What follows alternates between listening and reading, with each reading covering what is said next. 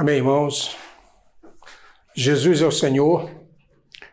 Estamos aqui para mais uma transmissão e vamos dar início a mais uma série do Alimento Diário com o título Deus nos chama para o seu reino e glória. Durante esses seis meses, nós iremos desfrutar das primeiras e segunda carta aos Tessalonicenses e com certeza essa palavra irá nos trazer muito encorajamento, assim como trouxe para a igreja em Tessalônica. Então, nessa noite, nós vamos iniciar com a mensagem 1, que tem como título O Poder do Evangelho. Quero, antes de tudo, orar um pouco, né? Senhor Jesus, nós queremos te agradecer, Senhor, por essa oportunidade de poder mais uma vez desfrutar da tua palavra e poder ser usado por ti para a transmissão dessa mensagem. Senhor Jesus, tu sabe que não temos nenhuma força, a nossa suficiência vem de ti. Que o Senhor possa nessa noite falar por meio de mim e possa chegar àqueles que necessitam ouvir essa palavra. Senhor Jesus, eu te agradeço por essa oportunidade e peço ao teu Espírito que possa se apoderar de mim com todo o poder e que também possa falar por meio de mim. Eu te louvo e te agradeço. E o Senhor possa nessa noite abençoar os santos que estão que estão ouvindo essa palavra, que eles possam ser guardados e guiados por ti em nome de Jesus. Glória a Deus. Então, a palavra dessa noite está relacionado com a igreja em Tessalônica. A igreja em Tessalônica era uma igreja nova, de poucos meses de existência, quando recebeu as cartas de Paulo. Interessante que esse relato me impressionou muito porque os irmãos em Tessalônica, é, como a, a, já afirmei, apesar de serem uma igreja nova, eles tiveram um testemunho muito bom, um testemunho que realmente pode ser é, vivido pelas demais igrejas hoje em toda a terra, Senhor Jesus. Paulo escreveu aos santos para orientar a viver uma vida cristã santa com vista à vida da igreja. Ali, uh, e nós podemos ver a estrutura da vida da igreja, que é a fé, o amor e a esperança. Essa, essas três palavras nos encorajam, como cristão, a prosseguir no Senhor. A igreja passava por perseguições, provações em razão da perseguição do Império Romano. Vários irmãos foram mortos. Então, por causa desse fato, eles ficaram muito preocupados isso gerou dúvidas. O que acontece, aconteceria com os que morreram? Qual seria o futuro deles? Então o apóstolo Paulo gastou tempo e, com muita dedicação, muito amor, escreveu aos Tessalonicenses a respeito desses fatos. E eu creio que essa também deve ser uma preocupação uma preocupação nossa é, com relação aos, aos irmãos novos, aqueles que já dormiram no Senhor, com relação aos nossos funcionários, aos nossos é, irmãos, perdão, Senhor Jesus. E até mesmo essa palavra ela pode nos esclarecer a respeito desse fato, que é a questão da morte. Então Paulo escreve aos Tessalonicenses, no capítulo 4 da sua primeira carta, a partir do versículo 14. Paulo diz: Pois se cremos que Jesus morreu e ressuscitou, assim também Deus, mediante Jesus, trará em sua companhia os que dormem. Nós já falamos em outras mensagens que o cristão ele não morre mais. O que, o que pode acontecer hoje é ele vir dormir no Senhor. Então, e aqui a palavra se confirma, né? Jesus estará em sua companhia os que dormem. Então, em outra oportunidade, nós falaremos sobre essa questão da morte mais aprofundada, né? Mas, para consolo dos santos, principalmente nessa pandemia, sabemos que muitos irmãos dormiram no Senhor. E um dia, na volta do Senhor, o Senhor os trará. Versículo 5, 15, perdão. Ora, ainda vos declaro por palavra do Senhor isto nós, os vivos, os que ficarmos até o fim, até a vinda do Senhor, de modo algum precederemos os que dormem. Então, Paulo, Paulo confortou ali a igreja em Tessalônica, dizendo que aqueles irmãos que já tinham recebido o Senhor como seu Salvador e por causa da perseguição que sofreram e vieram dormir no Senhor, o futuro deles seria esse. Na vinda do Senhor Jesus Cristo, eles, ele o traria, né? Ele o traria, ele, ele, ele ia despertar os que estavam dormindo. E aqui no versículo 15, algo muito encorajador nos encoraja, nós os vivos. Nós esperamos que na vinda do Senhor, muitos de nós estejamos vivos para poder contemplar a vinda do Senhor. E vivos e maduros, porque esse é o objetivo de Deus encontrar os cristãos na sua segunda vinda. Muitos maduros para serem colhidos, Senhor Jesus. Então, logo após o despertar daqueles que dormem, aí sim o Senhor começa o seu arrebatamento pelos vivos, Senhor Jesus. Porquanto o Senhor mesmo, dada a sua palavra de ordem, versículo 16, ouvido a voz do arcanjo, e o ressoado a trombeta de Deus descerá dos céus, os mortos em Cristo ressuscitarão primeiro. Então aqui já confirma o que está dizendo o versículo 14.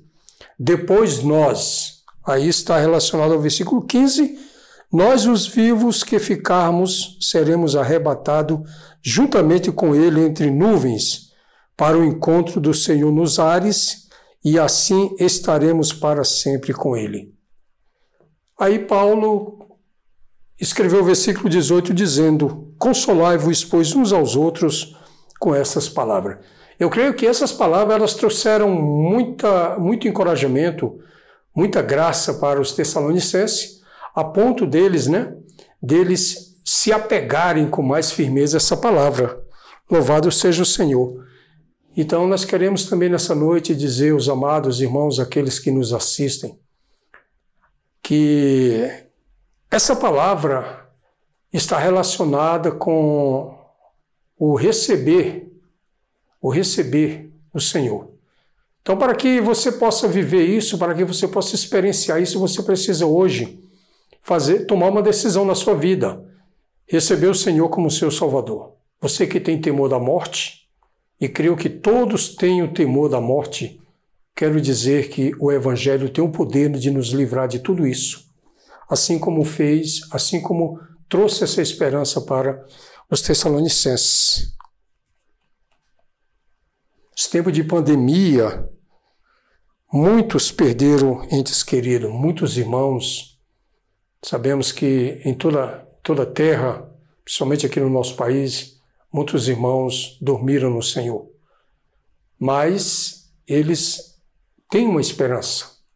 É, com certeza muitos são conhecedores dessa palavra e praticaram essa palavra.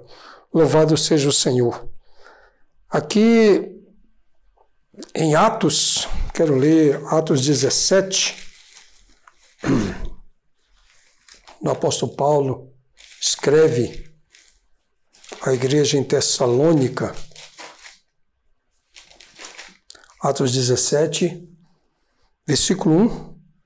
Tendo passado por Anfípolis e Apolônia, chegaram a Tessalônica, onde havia uma sinagoga de judeus. Então, aqui se refere ao apóstolo Paulo, Silas e Timóteo.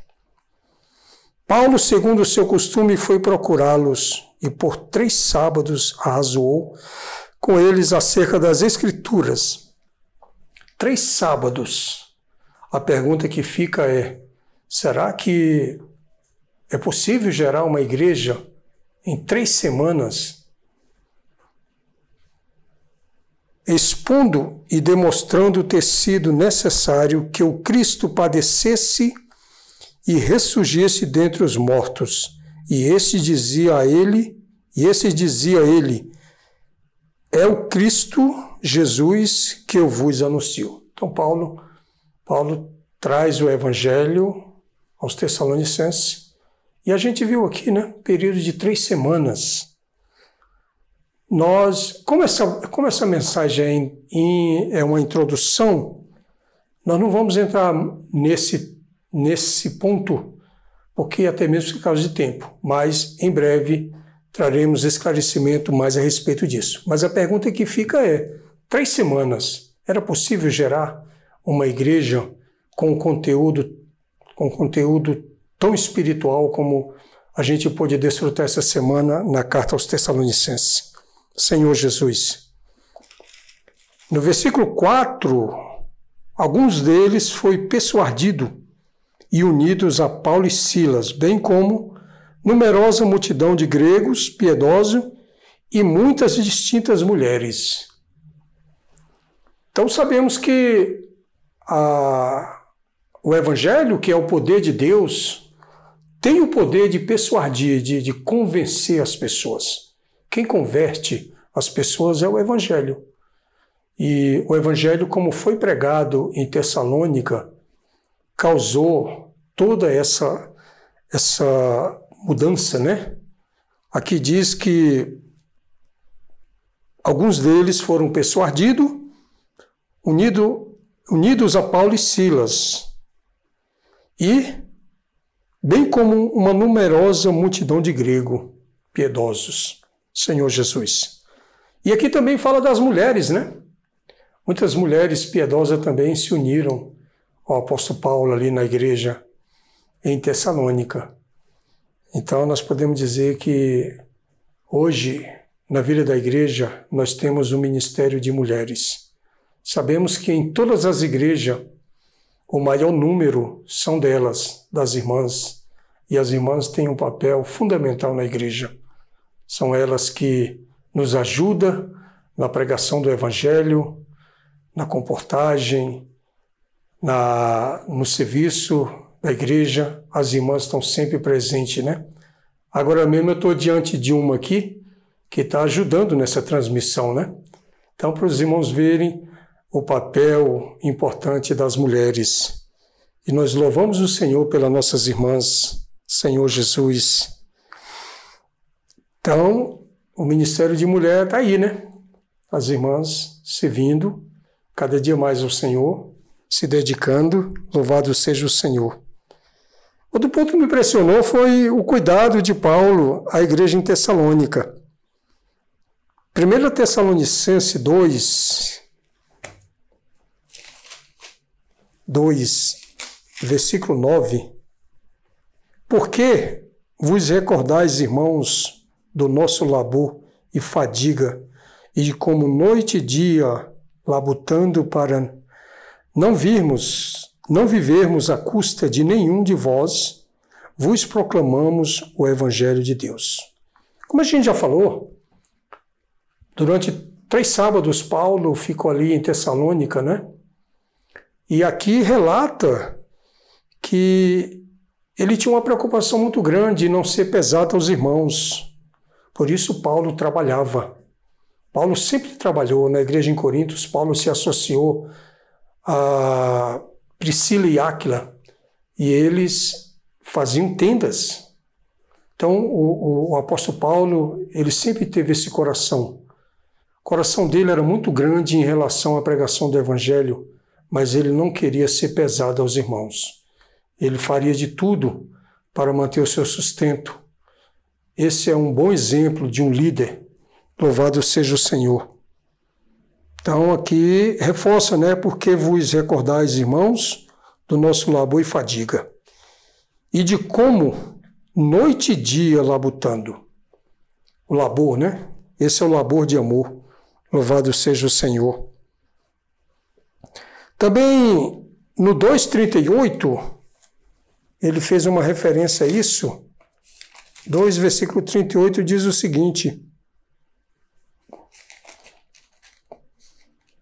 Senhor Jesus,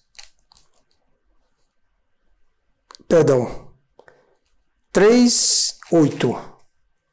3, 8 diz o seguinte: Nem jamais comemos pão à custa de outrem.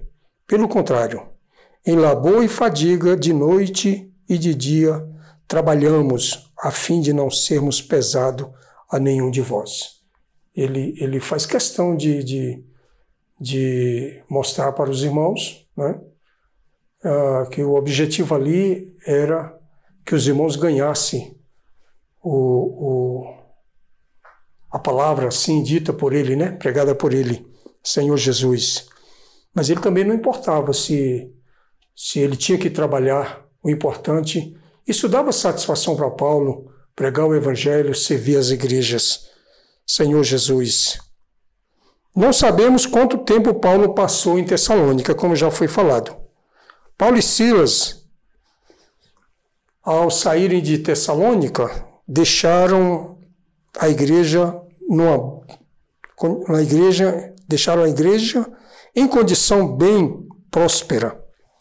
1 Tessalonicenses capítulo 1, versículo 6, diz o seguinte: Com efeito, vos tornastes imitadores nosso e do Senhor, tendo recebido a palavra, posto que, em meio de muita tribulação, com alegria do Espírito Santo. Como já foi falado, né, a igreja sofreu a perseguição do Império Romano, mas que transformação ocorreu na igreja em Tessalônica? Paulo diz que eles, ah, com efeito, vos tornastes imitadores nossos. Então, o apóstolo Paulo sempre frisou que ele era um imitador de Cristo. O testemunho do, do nosso apóstolo é muito forte. E a igreja em Tessalônica, ela ganhou isso. Vos tornastes imitadores nosso e do Senhor tendo recebido a palavra, posto que em meio de muita tribulação. Agora, observe que geralmente na tribulação, que a tribulação ela traz sofrimento, ficamos muitas vezes fraco, é, até mesmo pensando em desistir. Aqui diz que eles receberam com alegria, alegria do Espírito Santo. Então, que transformação ocorreu na igreja ali em Tessalônica? O Espírito Santo é alegria. Quando, quando nós estamos no Espírito, nos sentimos alegre, mesmo que estejamos passando por tribulação, mesmo que as coisas não estejam boas, agora mesmo nesse período de pandemia, uh, quantos de nós estamos confinados dentro das nossas casas? ah, não, estamos, não estamos passando por uma perseguição, mas por uma provação. E se você tem o Senhor, mesmo assim você vai desfrutar o Senhor. Você vai se alegrar no Senhor. Então, nesses últimos dias, eu penso que muitos de nós têm aproveitado para ler a palavra, para ouvir hinos, para cantar e falar hinos. Nós temos aproveitado para desfrutar dos livros, das mensagens nas redes sociais. Quer dizer, por um lado, sofrimento, por outro, muita alegria. Deus é muito sábio em tudo que ele faz. Talvez a gente precisava desse tempo para desfrutar mais da palavra. E esse fato que aconteceu na igreja em Tessalônica me deixa muito alegre, porque eu espero no Senhor que eu tenha esse coração de nas tribulações me alegrar no espírito. Louvado seja o Senhor. Ó oh, Senhor Jesus. No versículo 7, de sorte que vos tornaste o modelo para todos os crentes da Macedônia e na Caia. É verdade. Uma igreja que reage nas tribulações e recebe isso do Espírito com alegria, realmente se torna um modelo. E nós precisamos atentar para esse fato. Ela não só se tornou modelo para a Macedônia Caia, como para toda a terra. Louvado seja o Senhor. Porque de vós repercutiu a palavra do Senhor, não só na Macedônia e a Caia, mas também por toda parte se divulgou a vossa fé para com Deus a tal ponto de não termos necessidade de acrescentar coisa alguma. Observe que o apóstolo Paulo, ele ele estava tão contente com, com a atitude da igreja em Tessalônica, que ele fala que não era necessário acrescentar coisa nenhuma. Esse, esse, essa atitude dos irmãos é muito encorajadora. Louvado seja o Senhor. Versículo 9: Pois eles mesmo, no tocante a nós, proclamam que repercussão teve o nosso ingresso no vosso meio, e como deixando os ídolos, vos convertestes a Deus para servirdes o Deus vivo e verdadeiro. Nessa primeira parte do versículo aqui, eles testifica que a presença de Paulo e Silas, o testemunho dos irmãos, é algo tão forte que isso impressionou os irmãos. E por meio do Evangelho, que é o poder de Deus, que foi pregado por Paulo e Silas, algo, algo aconteceu tremendamente ali na igreja em Tessalônica. Diz aqui, ó, ah, na segunda parte, deixando os ídolos, vos convertestes a Deus. Nós sabemos que a idolatria é algo muito sério em toda a terra. Isso tem, isso tem causado um dano na, no meio do povo de Deus, Senhor Jesus. Mas uma igreja que era idólatra, podemos dizer aqui, né? A igreja em Tessalônica, eles provavelmente teriam muitos ídolos. Com a pregação do evangelho, eles abandonaram abandonar os ídolos para servirdes o Deus vivo e verdadeiro. Com certeza, a pregação de Paulo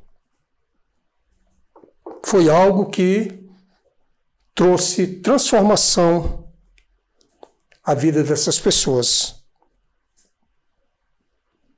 Louvado seja o Senhor. 1 Tessalonicenses 1, não, perdão, quero ler primeiro 5, versículo 5, uh, ah, para completar essa, essa porção aqui. Versículo 5, porque o nosso evangelho, aqui no caso, Paulo, ele se refere ao evangelho como o nosso evangelho, não chegou até vós tão somente em palavras, mas, sobretudo, em poder, no Espírito Santo e em plena convicção assim como sabeis ter sido o nosso procedimento entre vós e por amor de vós. Então, quero destacar aqui, ó, o nosso evangelho, ele não pode ser somente palavras. O evangelho precisa ser vivido, primeiramente por nós, os cristãos. E quando nós, quando falamos do evangelho às pessoas, isso precisa causar impacto na vida das pessoas. Se realmente o Evangelho é, é o nosso viver, né? ele não pode ser somente palavras, ele precisa ser também o viver. E o Evangelho era o viver de Paulo. Paulo vivia isso de uma forma muito intensa. Então, quando ele falou aos irmãos em Tessalônica, eles, eles não tiveram nenhuma dúvida, como diz aqui, né?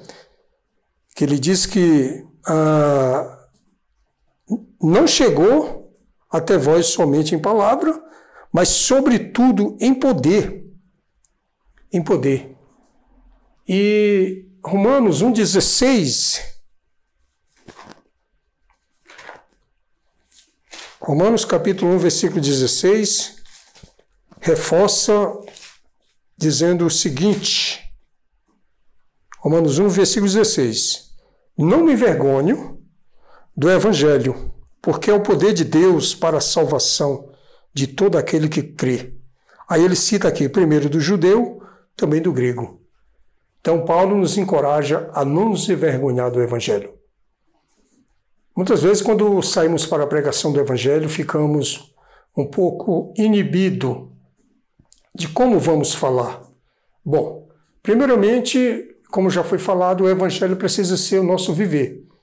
E se é o nosso viver, não vai ser, não vai ter nenhuma dificuldade em ser falado para as pessoas, porque nós vamos falar de algo que nós estamos vivendo.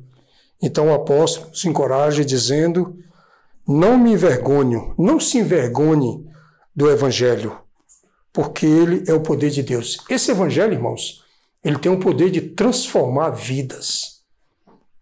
Então, em toda a terra, milhões de, de cristãos podem testificar de que forma o Evangelho transformou suas vidas.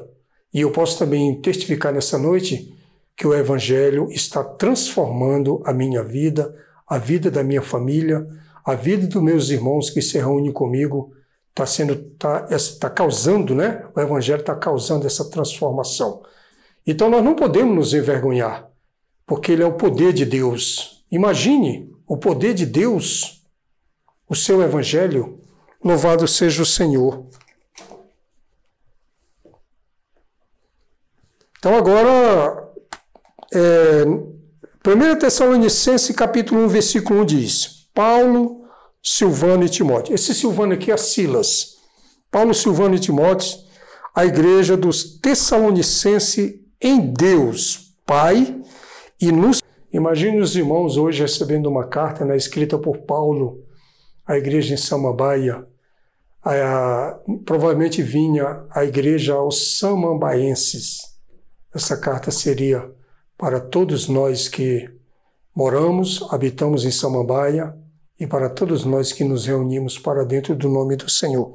Então Paulo escreveu dessa forma, dessa forma muito carinhosa. E ele ainda acrescentou: em Deus Pai, mostrando que a igreja é composta de membros, de homens e mulheres, em Deus Pai. Isso é maravilhoso demais. Graça e paz a vós outros. Essa saudação é maravilhosa. Graça e paz a você, meu irmão, que me assiste nessa noite. Em Deus Pai. Senhor Jesus. Oh, Senhor Jesus. No versículo 3, recordando-nos diante do nosso Deus e Pai da operosidade da vossa fé, da abnegação do vosso amor e da firmeza da vossa esperança em nosso Senhor Jesus Cristo. Versículo 4. Reconhecendo, irmãos amados de Deus, a vossa eleição. Todo cristão, ele foi eleito por Deus, ele foi chamado por Deus. Em Efésios 1:3, ali diz que fomos escolhidos antes da fundação do mundo. Então Deus é quem nos elege. O coração de Deus é que todo homem seja salvo. Está em 1 Timóteo, capítulo 2, versículos 3 e 4. O desejo de Deus, o nosso Senhor, é que todo homem seja salvo e chegue ao pleno conhecimento da verdade. Olha só o coração de Deus. Ele nos elege e ele espera que todos sejam salvos. Louvado seja o Senhor. Então, aqui no versículo 3, fala da fé. A fé, irmãos, relaciona-se à obra. Relaciona-se à obra e eu queria ler um trechinho aqui no, no alimento diário dessa semana que diz o seguinte: a fé relaciona-se à obra. Nossa obra não é uma obra qualquer, pois a natureza e a força, pois a natureza e a força que a move é a fé. É, o Senhor, Ele espera, o Senhor, Ele espera que nós venhamos a cooperar com Ele nessa obra de fé. Esse é o legado que nós recebemos do Senhor, a pregação do Evangelho. Mas não é pela nossa força. Aqui é muito claro, né? A força que move é a fé. Então nós precisamos crer que o Senhor, por meio dessa fé que está operando em nós, o Senhor pode alcançar toda a terra por meio do seu evangelho. Louvado seja o Senhor. Trabalhamos e servimos ao Senhor porque cremos. Por exemplo, o trabalho dos cobertores dinâmico é uma obra de fé. Realmente, irmão, você você levantar pela manhã, pegar uma porção de livro, sair pelas ruas, você precisa exercitar fé. Você precisa depender muito do Senhor para fazer essa comportagem.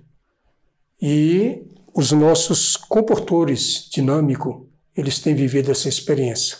E todos nós, na vida da igreja, vivemos ultimamente essa experiência de depender do Senhor, Senhor Jesus.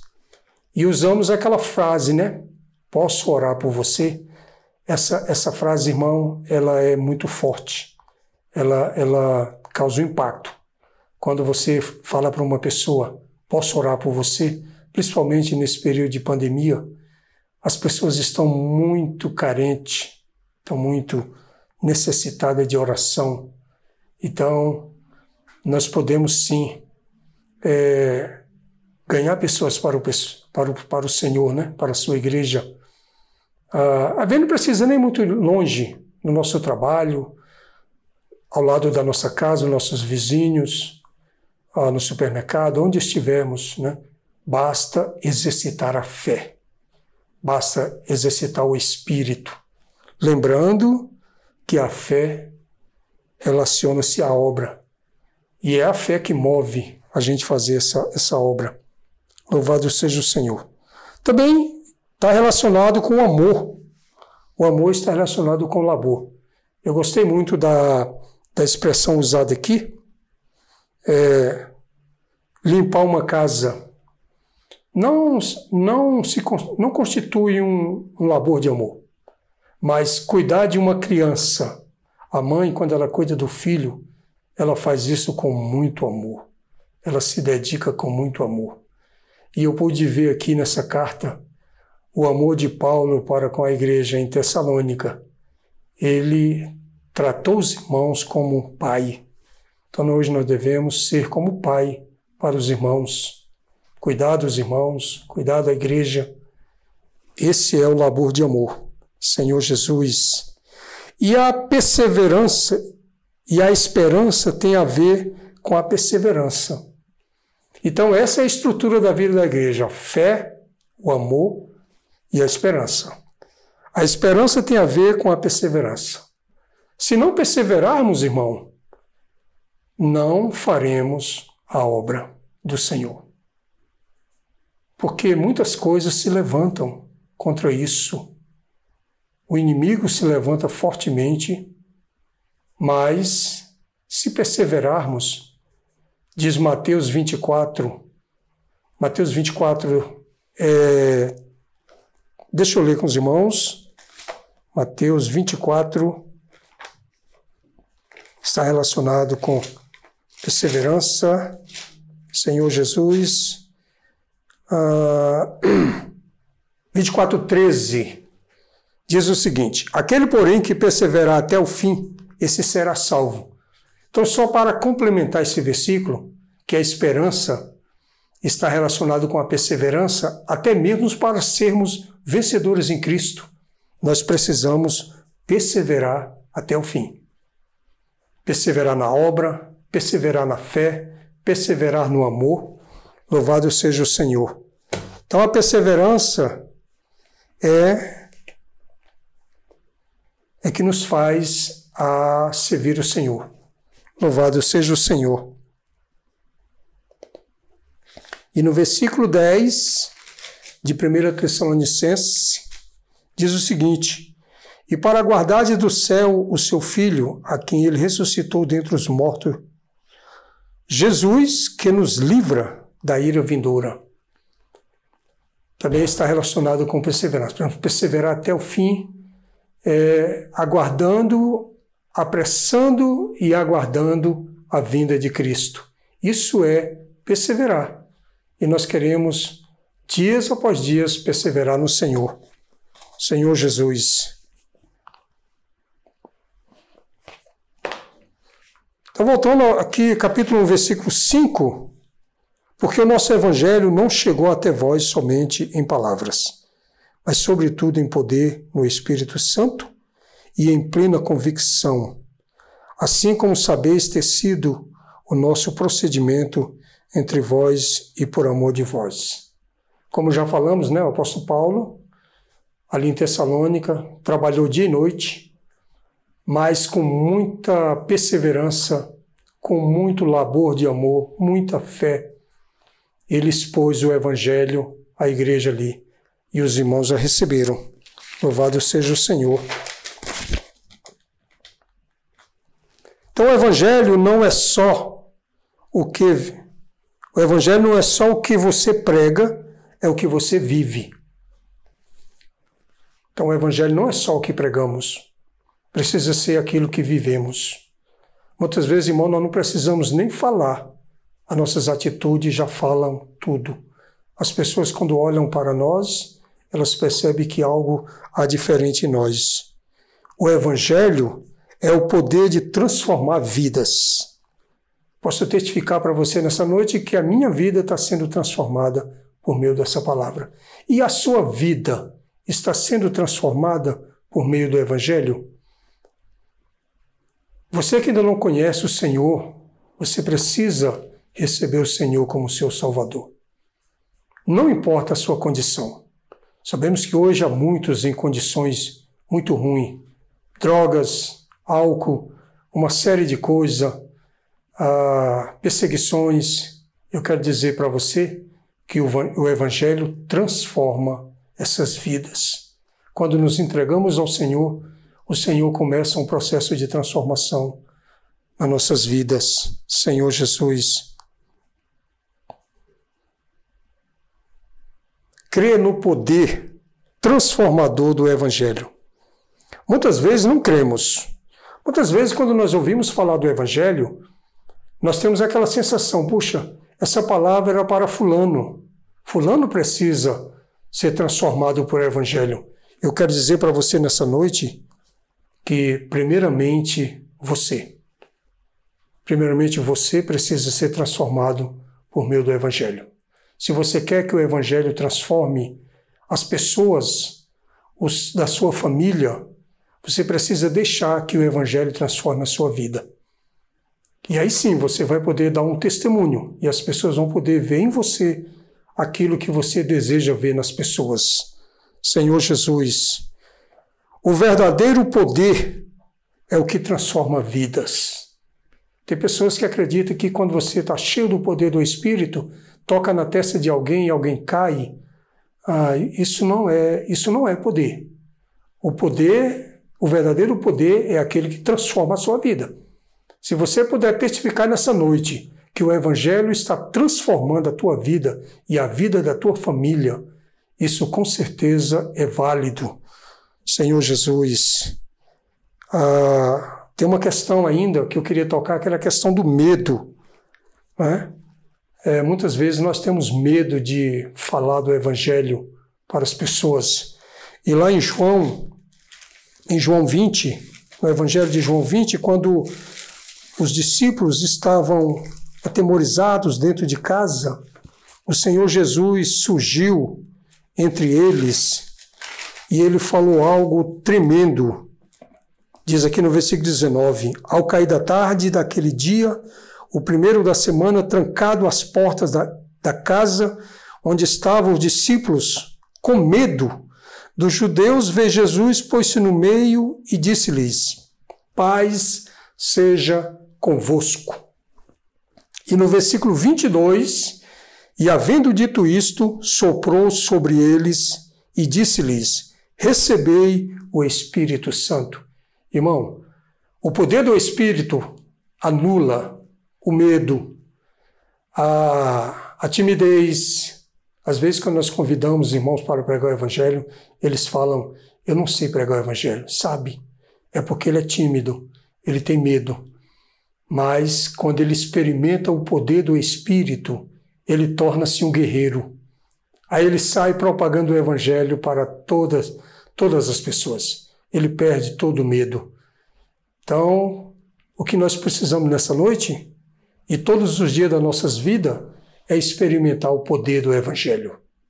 Esse poder que transforma vidas, que salva, que liberta, que cura. Que você que me ouve nessa noite possa ter sido ganho por essa palavra. Ah, nós estamos apenas iniciando, essa é a primeira mensagem, a introdução, e com certeza essa palavra irá nos trazer muita, muita transformação. Senhor Jesus, aleluia. Ah, tem uma frase que, que eu vi aqui no, no, no, no Alimento Diário. Ah, deixa eu ver se eu encontro aqui, que eu queria finalizar com ela. Oh, Senhor Jesus, eu não guardei a frase, dizendo que essa palavra trouxe, trouxe encorajamento à igreja em Tessalônica. E ela também vai trazer muito encorajamento a nós, a igreja em Samambaia e todos os santos. Amém? Jesus é o Senhor.